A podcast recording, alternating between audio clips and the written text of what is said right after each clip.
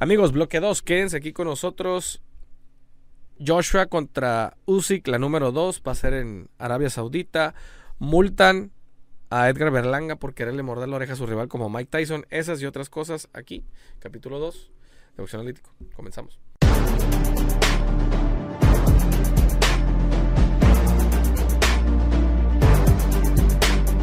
Amigos, ¿cómo están?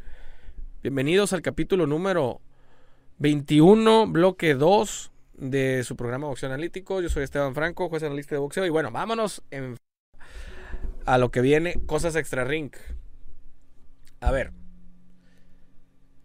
Alexander Usyk le da la revancha, va a ser la revancha contra Anthony Joshua en, en Jeddah, en Arabia Saudita. La pelea va a ser el 20 de agosto de este año y va a ser por los títulos AMB, OMB, FIB y el que no vale, que es la IBO, que es un título muy respetado en Europa. Eh, va a ser un tirote, señores. Vuelvo y lo repito como lo decía para la pelea que tuvieron en septiembre pasado. Va a ser un tirote, señores. Va a ser un tirote. Creo que eh, no, no sé quién salga favorito, la verdad, pero yo creo que en cuanto se vaya acercando a la pelea, posiblemente Joshua vuelva a salir de favorito. Yo creo que en esta pelea Joshua tiene un poco más de posibilidades de ganar. Les voy a decir por qué, porque va a corregir. Va a buscar el knockout. Acuérdense que Alexander Usyk es un peso crucero, crucero, perdón, eh, subido a peso completo. No, entonces pues no, no, no va a estar tan fácil. Y van a buscar el knockout. Pero va a ser exactamente lo que les. yo resumo exactamente lo que les dije el año pasado. Está bien. Donde lo encuentre Joshua, lo va a noquear. El problema va a ser, encuéntralo. Para mí, Alexander Usyk es de mis peleadores favoritos actualmente. Eh, la verdad, una persona muy, muy amable, muy simpática y muy bueno sobre el ring. Medallista de oro, campeona, ex campeón absoluto de peso crucero. ¿Qué más le puedes pedir? Cero. Entonces yo creo que Alexander tiene todo para volver a ganarle por decisión. No creo ni de broma eh, que pueda noquear a, Anthony Joshua. Quizás sí lo pueda, sí le pueda ganar por nocaut técnico porque en la última pelea también vimos cómo lo simbraron a, Joshua porque Joshua no tiene quijada, no tiene mandíbula. es esa es la realidad de las cosas. Pero eh, creo que hay un factor muy importante que casi nunca no, lo están mencionando. Pero el factor importante para Joshua en esta pelea es que va a estar con Robert García y vamos a ver cómo se aclimata. Robert García, ante mis ojos, yo siempre lo he visto como un entrenador que a los peleadores los, les fomenta ese instinto de agresión, de ir hacia enfrente, que en muchas ocasiones le has dado muy buenos resultados y creo que es lo que exactamente lo que ocupa Anthony Joshua en esta pelea. Entonces, no va a estar fácil, no va a estar fácil. Como les digo, creo que esta pelea en particular tiene más posibilidades de ganar Anthony Joshua que la pasada. La pasada para mí yo creo que cometieron un error. Por eso cuando la anunciaron yo me quedé, what? Pues si ya iba a pelear con, con Fury, ¿por qué, ¿por qué pelear con Usyk? O sea, era de las peleas que había, era la más difícil. No porque te fuera a noquear el peleador, sino por la faena que te va a dar arriba del ring. Y desgraciadamente pasó. Pero bueno. Eso es hasta el momento eh, el preanálisis de lo que va a pasar. 20 de agosto, Arabia Saudita. Se va a poner interesante. Continuamos. Y bueno, señores. Multan y suspenden a Edgar Berlanga, la comisión del, eh, del estado de Nueva York. Creo que hacen lo correcto, hacen lo óptimo y estuvo más que perfecto. la multa es de 10 mil dólares y lo suspenden por seis meses. Yo creo que es lo más doloroso.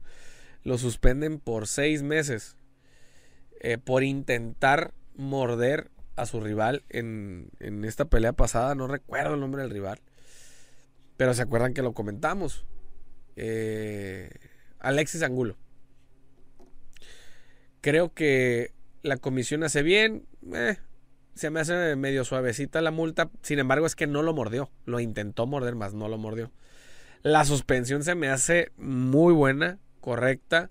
A lo mejor un poco excesiva, pero son seis meses. Eh, normalmente en esos seis meses vas a hacer una pelea. A lo mejor dos, por como llevan, el, llevan el ritmo de Edgar Berlanga, pero igual se lo pueden llevar, lo, se lo van a llevar a otra parte a pelear. No tengo duda de eso. Puede pelear en Filadelfia, en New Jersey, o sea, puede pelear en más partes. No, por eso no, no va a haber problemas. Eh, pero creo que hacen ese golpe de autoridad. Recuerdan ustedes también cuando le comentaron post pelea, oye, ¿por qué la mordida y esto? No, es que este, lo quise hacer al estilo Mike Tyson y todavía burlándose. La verdad, este, muy mal por, por, por Edgar Berlanga, pero muy bien por la Comisión Atlética de la Ciudad de Nueva York.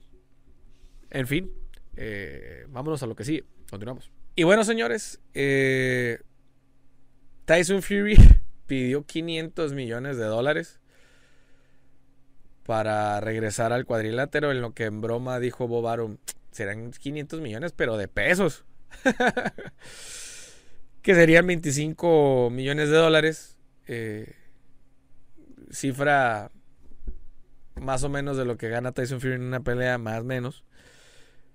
Eh, ojo, Tyson Fury, en mi particular punto de vista, no creo que se vaya a retirar. Tyson Fury eh, no ha dejado vacantes los campeonatos.